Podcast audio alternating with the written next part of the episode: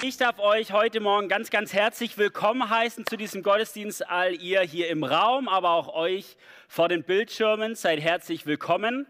Ich stehe heute ein bisschen früh hier heute da, gell? Nach einem Lobpreislied. Ähm, du hast es schon angekündigt, Susanne. Wir haben nachher Heilungsgebet. Das heißt, ich habe jetzt eine Predigt kompakte Predigt. Mal gucken, wie kompakt die Predigt werden wird. Und nachher haben wir einen längeren Lobpreisblock mit, mit vier Liedern, auch Schriftlesung, wo es dann Zeit gibt, auch für sich beten zu lassen. Und deswegen stehe ich heute schon ein bisschen früher hier. Und du hast angekündigt, heute ist der erste Advent. Und ich saß in der Vorbereitungszeit da und habe gedacht, was für ein Privileg ist es als Gemeinde, sich am ersten Advent versammeln zu können, hier in Freiheit und diese Ankunft wirklich zu erwarten. Hey, das ist ein Privileg, dass wir heute Morgen hier sitzen. Und auch das, was du gesagt hast, ging mir auch durch den Kopf. Wie weit ist es tatsächlich in meinem Kopf oder in meinem Leben gerade präsent, dass Advent ist? Dass Weihnachten vor der Tür steht. Und da geht es mir nicht um Emotionen, ach, es weihnachtet sehr oder so, sondern tatsächlich dieses zur Ruhe kommen, dieses Ankommen. Und bei mir ist es so oft so, dass ich in, in, in Weihnachten einfach reinstolper oder reinfall. Arbeiten, arbeiten, zwei Tage frei und Weihnachten. Oder sogar Predigt und Weihnachten. Und ich glaube, es ist immer wieder für uns eine Entscheidung zu sagen, nein, es ist eine besondere Zeit. Und dann nehme ich mir auch die Zeit. Vielleicht in den Bibeltexten, die wir lesen. Ich habe heute Morgen Kolosser 1, 15 und folgende gelesen. Da geht es um diesen kosmischen Jesus, also wie, wie Jesus ist, alles in allem. Und das mal zusammenzubringen mit dem, äh, dass Jesus auf die Welt gekommen ist. Oder diese biblischen Texte zu lesen, wie es auch vonstatten ging. Hey, ich glaube, es ist unsere Entscheidung, das zu machen und uns Zeit dafür zu nehmen. Herausforderung gleich am, am Anfang, gell? Gut, aber heute geht es aber nicht um Advent. Es ist keine Adventspredigt, sondern es geht um das Thema Heilung. Und da wir im Moment im Petrusbrief sind, habe ich mir eine Textstelle rausgesucht, die auch mit Petrus eng verknüpft ist und die steht in Matthäus. Genau, hier. Und die lese ich uns zum Start einfach mal vor. Und da heißt es, und als Jesus in das Haus des Petrus gekommen war, sah er dessen Schwiegermutter fieberkrank da niederliegen. Und er rührte ihre Hand an und das Fieber verließ sie. Und sie stand auf und diente ihm. Als es aber Abend geworden war, brachten sie viele Besessene zu ihm und er trieb die Geister aus mit seinem Wort und er heilte all Leidenden, damit erfüllt wurde, was durch den Propheten Jesaja geredet ist, der spricht: Er selbst nahm unsere Schwachheiten und trug unsere Krankheiten. Also, was lesen wir hier? Wir lesen davon, dass Petrus wohl verheiratet war. Ohne Frau keine Schwiegermutter und dass er in Kapernaum gewohnt hat. Er kommt aus Bethsaida und ist wohl nach Kapernaum, also an den See Genezareth, gezogen.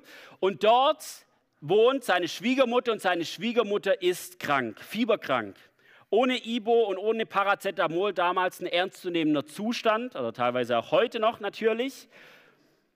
Und Jesus sieht diesen Zustand und er geht hinein in das Haus des Petrus, der Schwiegermutter und auch der Frau und rührt sie an. Und rührt sie an und das Fieber verlässt sie. Eigentlich eine ganz, ganz kurze Geschichte. Und ich habe mir überlegt, warum betont es der Evangelist oder der, äh, warum tut es Matthäus so betonen. Im Nachhinein lesen wir ja noch von weiteren Heilungen, die sind irgendwie alle zusammengefasst. Warum betont es hier äh, Matthäus an der Stelle so explizit?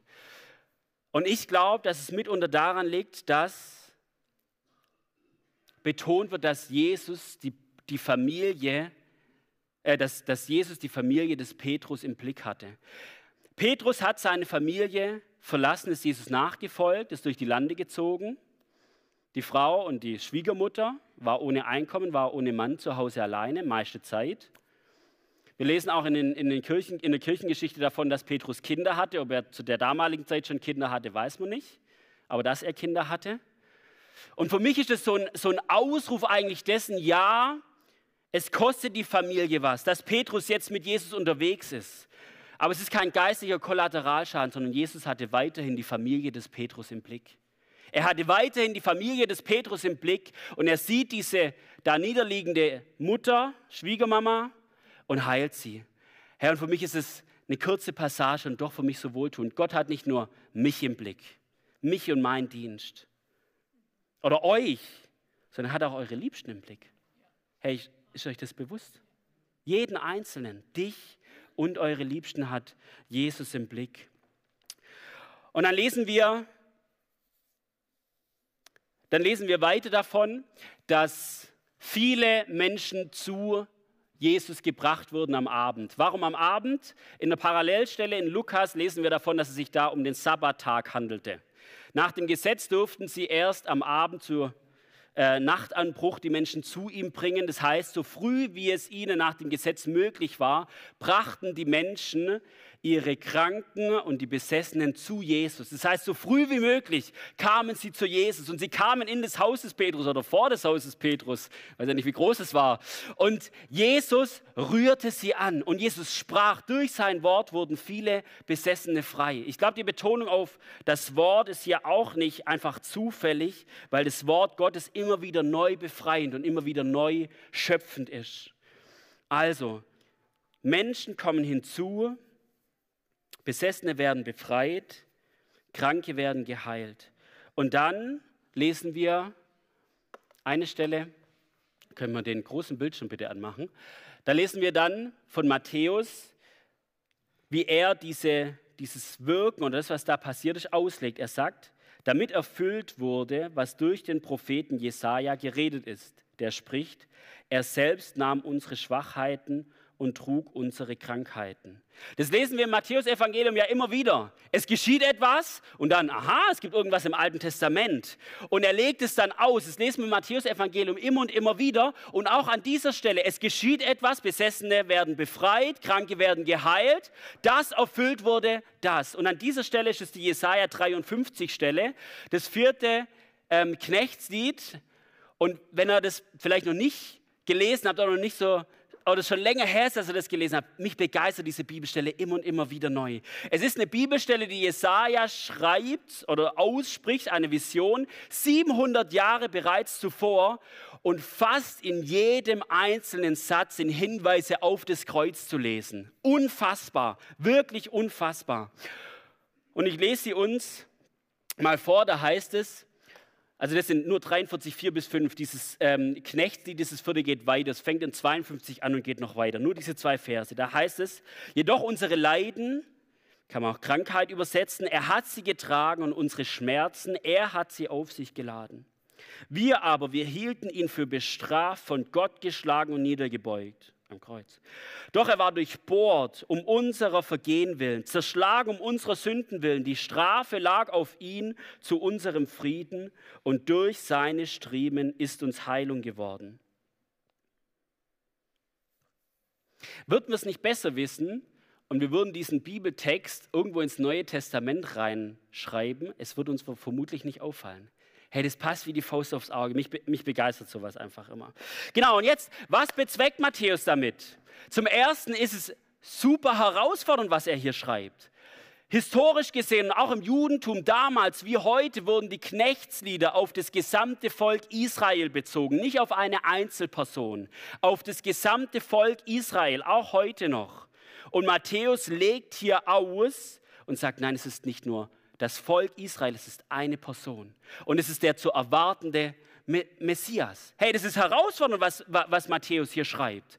Und dann ist es zum Zweiten ein Hinweis auf die Messianität Jesu, also dass dieser Jesus der Messias ist. Woran macht sich sichtbar? Hey, das Besessene frei werden, das Kranke geheilt werden. Also dieses, dieses Zusammenbringen von Vision, Prophetie und was ist passiert. Matthäus bringt diese beiden Sachen zusammen. Aussage, hey, wir haben gewartet auf einen Retter, wir haben gewartet auf einen Messias. Und wisst ihr was? Hey, der ist da. Der ist da. Lest es nach. Er ist da. Lest es nach.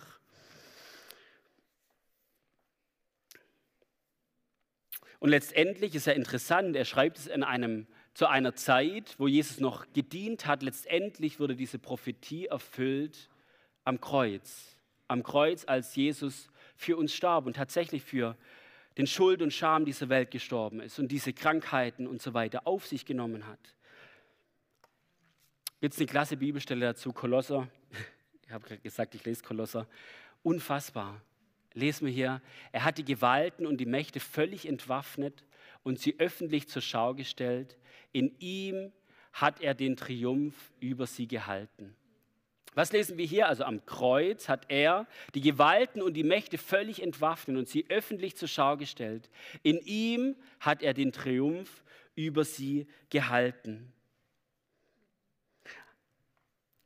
Was lesen wir hier? Also mich begeistert es immer, wir haben eine alttestamentliche Prophetie, Jesaja 53, wo das explizit dargestellt wird, was geschehen wird das Lamm, das zur Schlachtbank geführt wird und so weiter. In der Bibelstelle haben wir gelesen von, er war, ähm, wir haben ihn für bestraft gehalten. Was war das Kreuz damals? Bestrafung pur. Wir haben von der durchbohrten Hand gelesen, also durchbohrt, wir haben von den Striemen gelesen, Jesus wurde gegeißelt und so weiter. Also unheimlich viele Hinweise auf das Kreuz an der Stelle und das erfüllt sich und dann legt es an der Stelle jetzt Paulus auf, Kolosserbrief hat Paulus geschrieben und hat gesagt, am Kreuz hat er die Gewalten und die Mächte völlig entwaffnet und sie öffentlich zur Schau gestellt. Und in diesem Sieg leben wir heute. In diesem Sieg leben wir heute. Das ist heute für uns Realität.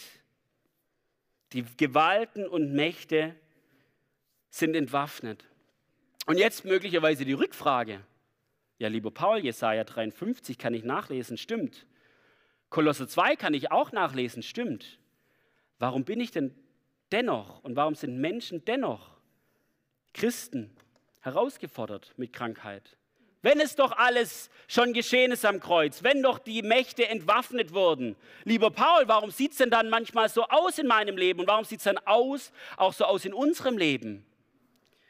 Und ich bin davon überzeugt, weil wir heilsgeschichtlich in einer Zeit des schon jetzt und des noch nicht leben. Ich erkläre es gleich noch ein bisschen mehr. Das schon jetzt, Jesaja 53, also dieser, dieser Sieg am Kreuz ist, ist getan. Jesus hat gesiegt über die dunklen Mächte, über alles. Er hat gesiegt. Und zugleich leben wir in einer Zeit, wo das Böse wohl noch an der langen Leine gelassen wird und dieses, diese dieser Sieg erst in Ewigkeit, wenn Jesus wiederkommt, zur, zur Gänze voll sichtbar werden wird. Also er hat gesiegt, es ist vollbracht. Schon jetzt heißt, das Reich Gottes hat angefangen, aber es ist noch nicht in Gänze da. Es wird aber kommen, wenn Jesus wiederkommt. Deswegen leben wir in diesem schon jetzt und noch nicht. Und für mich ist dieses ein, ein Bild des, der Erfüllung des Reiches Gottes, das schon angebrochen ist, die klassische Offenbarungsstelle, das ist diese Neuschöpfungsstelle. Da heißt es, und ich hörte eine laute Stimme vom Thron her sagen, siehe das Zelt Gottes bei den Menschen, und er wird bei ihnen wohnen, und sie werden seine Nationen sein. Und Gott selbst wird bei ihnen sein, ihr Gott. Und er wird jede Träne von ihren Augen abwischen und der Tod wird nicht mehr sein. Noch Trauer, noch Geschrei, noch Schmerz wird mehr sein. Denn das Erste ist vergangen. Und der, welcher auf dem Thron saß, sprach, siehe, ich mache alles neu. Und er spricht, schreibe, denn diese Worte sind gewiss und wahrhaftig. Das ist die Vision des Johannes, Offenbarung vom, von der Neuschöpfung, neuer Himmel, neue Erde. Was schreibt er? Es wird weggetan, Trauer, Schmerz, Leid. Es wird in Gänze weggetan werden. Siehe, ich mache alles neu, sagt Gott. Warum müsste er das sagen, wenn es jetzt schon alles vorhanden wäre? Nee, es kommt noch in Erfüllung. Was meine ich damit? Hey, es ist etwas angebrochen, das Reich Gottes. Es ist aber noch nicht in Gänze da. Und da habe ich so ein, also das ist stark vereinfacht, mein schönes Schaubild. Ähm, Jesaja 53, es ist vollbracht am Kreuz. Jesus hat am Kreuz gesiegt. Anbruch. Man könnte auch noch die Kolosser 2 Stelle und noch viele weitere Stellen hinschreiben. Das Reich Gottes ist angebrochen, es strahlt hinein in diese Welt. Und zugleich leben wir in einer Zeit, wo wir vieles Dunkles auch noch sehen, um uns herum. Und letztendlich, wenn Jesus wiederkommt, das ist die Offenbarungsstelle, die ich gerade gelesen habe, wird dieses Reich vollendet werden in uns. Und ich habe da noch eine Bibelstelle dazu geschrieben, Römer 8 die beschreibt für mich diese Zwischenzeit ganz gut. Das ist eine längere Passage, ich lese sie uns vor. Da sagt Paulus, im Übrigen meine ich, dass die Leiden der jetzigen Zeit nicht ins Gewicht fallen, wenn wir an die Herrlichkeit denken, die Gott bald sichtbar machen und an der uns teilhaben lassen wird. Ja, die gesamte Schöpfung wartet sehnsüchtig darauf, dass die Kinder Gottes in ihrer ganzen Herrlichkeit sichtbar werden. Wann ist es? Wenn Jesus wiederkommt. Denn die Schöpfung ist der Vergänglichkeit unterworfen, allerdings ohne etwas dafür zu können. Sie musste sich dem Willen dessen beugen, der ihr dieses Schicksal auferlegt hat. Aber damit verbunden ist eine Hoffnung. Auch sie, die Schöpfung, wird von der Last der Vergänglichkeit befreit werden und an der Freiheit teilhaben, die den Kindern Gottes mit der zukünftigen oder mit der künftigen Herrlichkeit geschenkt wird. Wir wissen allerdings, dass die gesamte Schöpfung jetzt noch unter ihrem Zustand seufzt, als würde sie in Gebetswehen liegen. Und sogar wir, denen Gott doch bereits seinen Geist gegeben hat, den ersten Teil des künftigen Erbes, sogar wir seufzen innerlich noch, weil die volle Verwirklichung dessen noch aussteht, wozu wir als Gottes Söhne und Töchter bestimmt sind. Wir warten darauf, dass auch unser Körper erlöst wird. Unsere Errettung schließt ja diese Hoffnung mit ein. Nun ist aber eine Hoffnung, die sich bereits erfüllt hat, keine Hoffnung mehr. Denn warum sollte man auf etwas hoffen, was man schon verwirklicht sieht? Da wir also das, worauf wir hoffen, noch nicht sehen, warten wir unbeirrt, bis es sich erfüllt. Lange Passage. Was sagt hier Paulus? Diese Welt seufzt. Und das sehen wir auch in dieser Welt. In dieser Welt ist so viel Dunkel und ist so viel Ungutes. Und, es und er sagt auch, auch wir seufzen mit. Auch wir seufzen mit.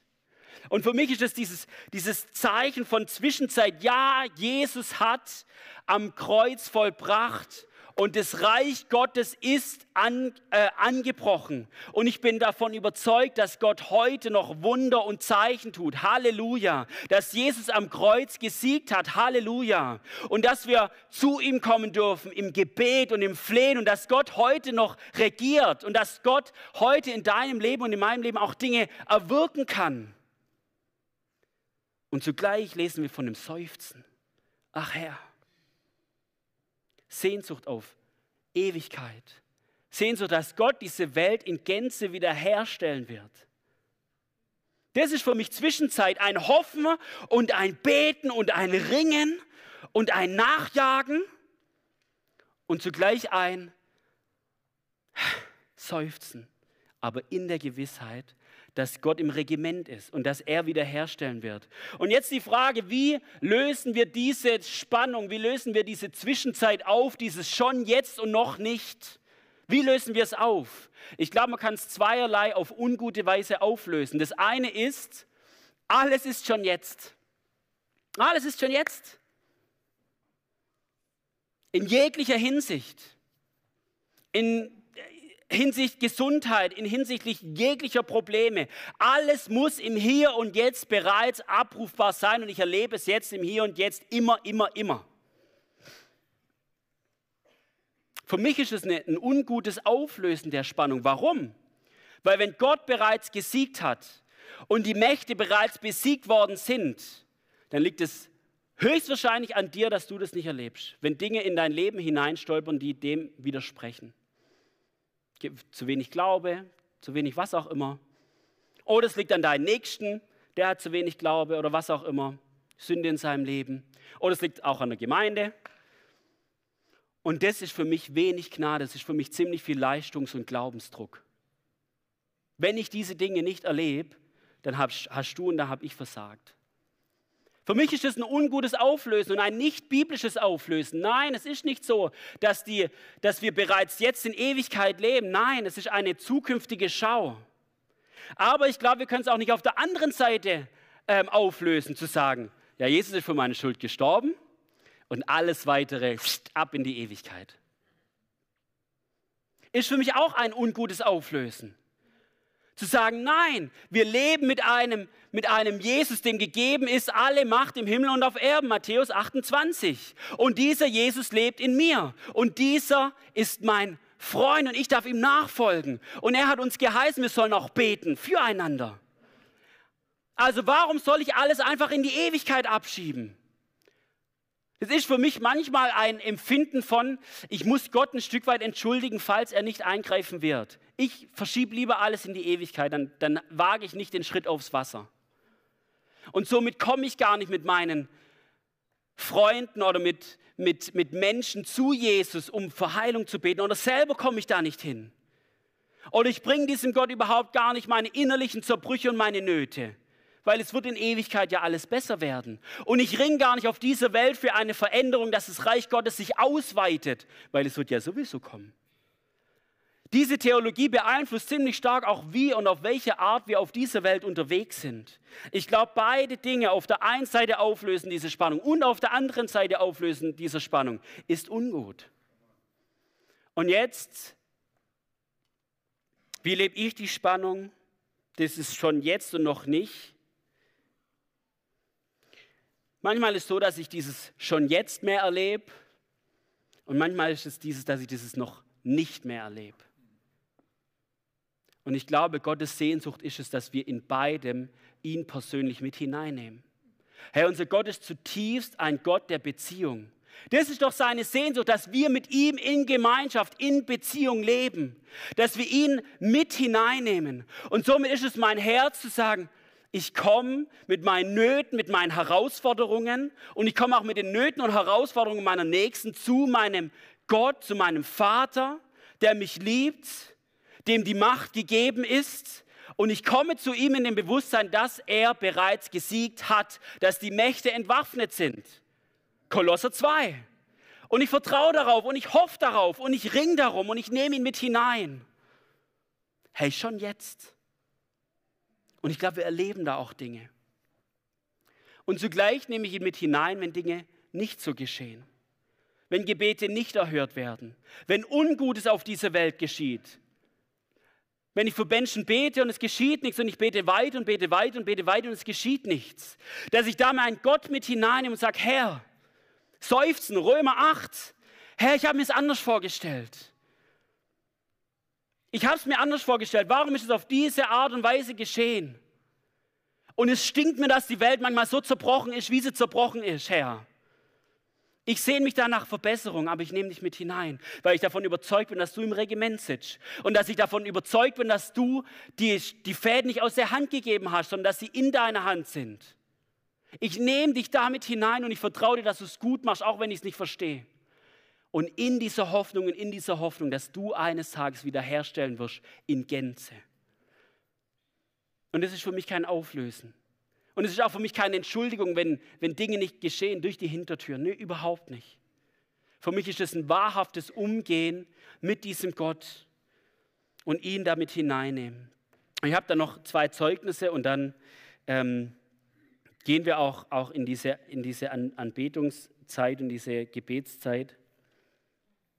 Vor einiger Zeit hat mein, mein, ähm, mein Schwager hat sich Schlüsselbein gebrochen beim Kicken. Ziemlich blöd gefallen, zack, Schlüsselbein kaputt. Ähm, und ich habe ihn ins Krankenhaus gefahren und einige Zeit später habe ich ihn nochmal wohin fahren müssen dürfen. Und ich hatte in der Zwischenzeit einfach das, das tiefe Bedürfnis, für ihn zu beten. Kennt ihr diese, diese oder ich erlebe das, ich sage von mir, ich erlebe das in meinem Leben manchmal so, dass ich manchmal ein Stück weit halbherzig bete, so denke, mm. und manchmal voller Freude und voller Hoffnung und sage, ja, es passiert was. Also es gibt ja so Zeiten. Und das war so eine Zeit, wo ich gesagt habe, Herr, also wenn das jetzt, oh, das wäre doch krass. Also wir haben ein Röntgenbild und dann können wir ein Röntgenbild daneben legen und wir alle werden sehen, wie groß du bist und es wird ein Zeichen sein und, und unsere Freunde, die an dich nicht glauben und die mitgekickt haben und die das gesehen haben und so weiter. Und in dieser Hoffnung, in dieser Freude habe ich dann ihn gefragt und gesagt, hey, darf ich für dich beten? Und er sagt, ja klar, gar kein Problem. Und ich habe für ihn gebetet und es ist nichts passiert. Und es war genauso so ein, so ein Moment, wo ich gedacht habe, Herr, ey, das wäre doch so eine coole Möglichkeit gewesen. Das wäre doch so eine coole Möglichkeit gewesen. Und da war ich auch frustriert. Und diese Frustration habe ich auch mit meinem Gott besprochen. Das heißt nicht, dass ich dann das nächste Mal nicht wieder bete. Nein, ich versuche es wieder neu. Aber das war für mich so ein, so ein Zeitpunkt, wo ich gedacht habe, ja, warum es so gekommen ist, ich weiß es nicht. Noch nicht. Und eine andere, ein anderes Zeugnis, ich habe im Alter von 14 bis 16 habe ich ähm, mir vermehrt Pornos angeschaut. Das hat meine äh, Freunde und so weiter damals, Clique hat es gemacht, man macht mit, man wird da reingezogen. Und dann habe ich es mit meinem ähm, Glauben ernster genommen, beziehungsweise Gott hat mich gezogen und gezogen und gezogen. Und ich habe gedacht, also wenn es stimmt, tatsächlich, mehr als alles behüte oder bewahre dein Herz, in, in ihm entspringt das Leben. Also Sprüche 4, 23. Mir den Schund anzuschauen, ist kontraproduktiv. Merkt man selber. Und dann habe ich auch in der, in, in der Kraft Gottes damit aufgehört. Und jetzt im Nachhinein, wenn ich darüber nachdenke, war eigentlich das schon ein Wunder an sich, weil ich habe es geschafft, auch seitdem nicht mehr getan. Aber was nicht wegging, waren die ganzen Bilder, die in meinem Kopf waren. Meine, unser, unser Gehirn ist ja ein ziemlich spannendes Organ, was es alles verarbeitet und aufnimmt. Und gerade Bilder, die sich eingebrannt haben, die kann man nicht einfach löschen. Und es war bei mir so danach, es habe aufgehört, habe mir das Zeug nicht mehr angeschaut und zu Zeiten und zu Unzeiten kamen immer wieder Bilder. Leicht von, leicht von mir modifiziert oder wie ich es mir mal angeschaut habe. Und die sind einfach nicht weggegangen über Monate oder auch über Jahre. Und ich habe da wirklich drunter gelitten. Könnt ihr euch vorstellen? Und dann ist er oftmals so, dann kämpfen wir dagegen an und sagen, nein, daran möchte ich nicht denken. Und dann wieder und dann wieder. Und dann bin ich zu, einem, äh, zu einer Gebetsnacht gegangen und habe gesagt, es kann so nicht sein. Und ich möchte für mich beten lassen. Und ich bin ins Gebetsteam gegangen. Die Person hat für mich gebetet und die Bilder waren danach weg. Wir beim PC Doppelklick auf, alle, auf allen Schund, ab in den Mülleimer gezogen und zack raus. Und ich habe die Bilder seither nicht mehr. Und das war ist für mich so ein schon jetzt, wo ich auch mal, mal sage, ja, es wäre ein Zufall. Ja, äh, Zufälle geschehen, wenn ich bete und wenn ich aufhöre mit beten, dann hören die Zufälle komischerweise auf. Also wo für mich das so eine Situation war, hey, schon jetzt. Und ich habe einen Durchbruch erlebt. Das hat mich so frei gemacht. Das war für mich ein, ein, ein Schritt der inneren Heilung. Das war auch die Zeit, wo ich mit meiner, mit meiner Becky äh, stärker angebändelt habe. Also meine Frau heißt Becky. Hey, das sind Bilder, die, die zerstören, die, die, die, die können so eine, so, eine, so eine Beziehung unterminieren und kaputt machen. Und es kam da passend dazu, dass ich da frei geworden bin. Und in diesen beiden lebe ich. Ich persönlich, wo ich Dinge erlebe und sage, ach Herr, ich wünsche mir anders und seufzen und da Gott mit hineinnehmen. Und wo ich Dinge in meinem Leben und auch im Leben anderer lege und wo ich sage, yes, Jesus ist König und ihm ist alle Macht gegeben. Und ich glaube, wir dürfen diese Spannung nicht auflösen. Und deswegen, wir haben ähm, gleich eine Zeit Heilungsgebet oder des Gebets, wo ich, wo ich euch ermutigen möchte, in diese Spannung kommt zu eurem Gott in Hoffnung und in Vertrauen und im Glauben und lasst für euch beten, seien es irgendwelche inneren Sachen, gerade Zeug, was ich erlebt habe, können auch ungute Gedankenmuster sein, die euch bedrücken. Keine Ahnung was. Eifersucht, Stolz, die euch irgendwie da klein halten. Oder seien es körperliche Sachen, dass wir, wie die, wie die Freude, Freunde bei Petrus ihre Leute zu Jesus gebracht haben, dürfen wir ins Gebets, ins Heilungsteam gehen und sie bringen uns vor Jesus. Und dass wir da für uns beten lassen, in Hoffnung und im Glauben. Also, was war mir wichtig? Jesus hat am Kreuz über die Gewalten und Mächte dieser Welt gesiegt und er wird diese Welt vollenden. Punkt. Amen. Das Zweite, wir leben in einer Zeit des schon jetzt. Also das Königreich Gottes ist angebrochen. Und wir beten auch immer wieder, dass es sich vermehrt, dein Reich komme, dein Wille geschehe. Und es noch nichts, also das Böse ist noch an der langen Leine. In dieser Zwischenzeit leben wir, auch als Gläubige, als Christen. Manchmal jubeln wir, manchmal siegen wir, und manchmal seufzen wir wie Paulus. Und das Dritte, diese Spannung hebe ich nicht auf, sondern bewege sie in meiner Beziehung vor dem lebendigen Gott. Und komme immer wieder voller Hoffnung und voller Freude und voller Glauben zu ihm. Oder auch manchmal vielleicht mit wenig Glauben. Wie diese Bibelstelle, ich glaube Markus 8, wo der Mann sagt, ähm, ich glaube, hilf meinen Unglauben. Auch so dürfen wir zu Jesus kommen. Herr, ich, ich würde gern glauben, aber ich habe gerade so wenig Glauben zu beten, Herr, ich glaube, hilf meinem Unglauben. Zu ihm kommen und zugleich die Spannung nicht aufzulösen, zu sagen, okay, wenn Dinge nicht geschehen, dann ist es keine billige Entschuldigung in Anführungszeichen, sondern vielmehr für mich ein Anreiz zu sagen, Herr, wie lange noch? Wie lange noch? Die Lobpreisband darf nach vorne kommen. Und ich, ich würde es ganz so machen, dass ich gleich bete Und dass wir dann die Band noch nicht anfängt mit Spielen, sondern so ein, zwei Minuten Stille haben. Und dass ihr einfach das mal, was ihr gerade gehört habt, vor Gott bewegt. Vielleicht sind Dinge dabei, wo ihr sagt, yes, Halleluja, Amen. Vielleicht sind Dinge dabei, wo ihr sagt, Paul, das sehe ich komplett anders. Ist gut. Dann besprecht es mit Gott. Das Gute behaltet, das Ungute kickt raus. Aber dass ihr vielleicht auch mit Gott sprecht, wo sagen, okay, wo sind Dinge in meinem Leben, die ich tatsächlich zu dir bringen möchte? Heute Morgen im Heilungsgebiet, wo ich für mich beten lassen möchte. Seien es innere Dinge, seien es körperliche Dinge. Und ich möchte euch ermutigen, das dann mit Gott auch festzumachen in dieser Zeit und zu sagen, nee, ich lasse da nicht los, ich möchte da für mich beten lassen. Ich bete und dann haben wir diese Zeit der Stille. Herr Jesus, zuallererst danken wir dir, dass du es für uns vollbracht hast. Du, durch den die ganze Welt geschaffen wurde, in dem alles vereint ist, dass du für uns auf die Welt gekommen bist, Weihnachten, und dass du für uns ans Kreuz gegangen bist. Für den ganzen Schrott und den ganzen Schund und die Schuld und Scham dieser Welt. Als einer, der unschuldig war, Herr.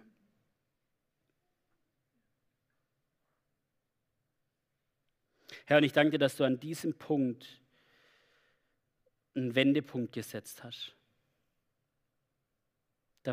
Nach dem ist nichts, wie es vorher war. Du hast gesiegt über die Mächte des Bösen. Du hast sie entwaffnet, wie wir es im Kolosserbrief lesen. Und ich danke dir, dass es stimmt. Ich danke dir, dass diese Prophezeiung Jesaja 53 erfüllt ist. Und ich danke dir, dass dein Reich angebrochen ist. Und wir beten, dass es sich ausbreitet dass es auch erlebbar ist zwischen uns, in uns, in dieser Gesellschaft. Herr, wir beten, dass wir immer und immer wieder neu mit all unserem Schrott voller Vertrauen zu dir kommen.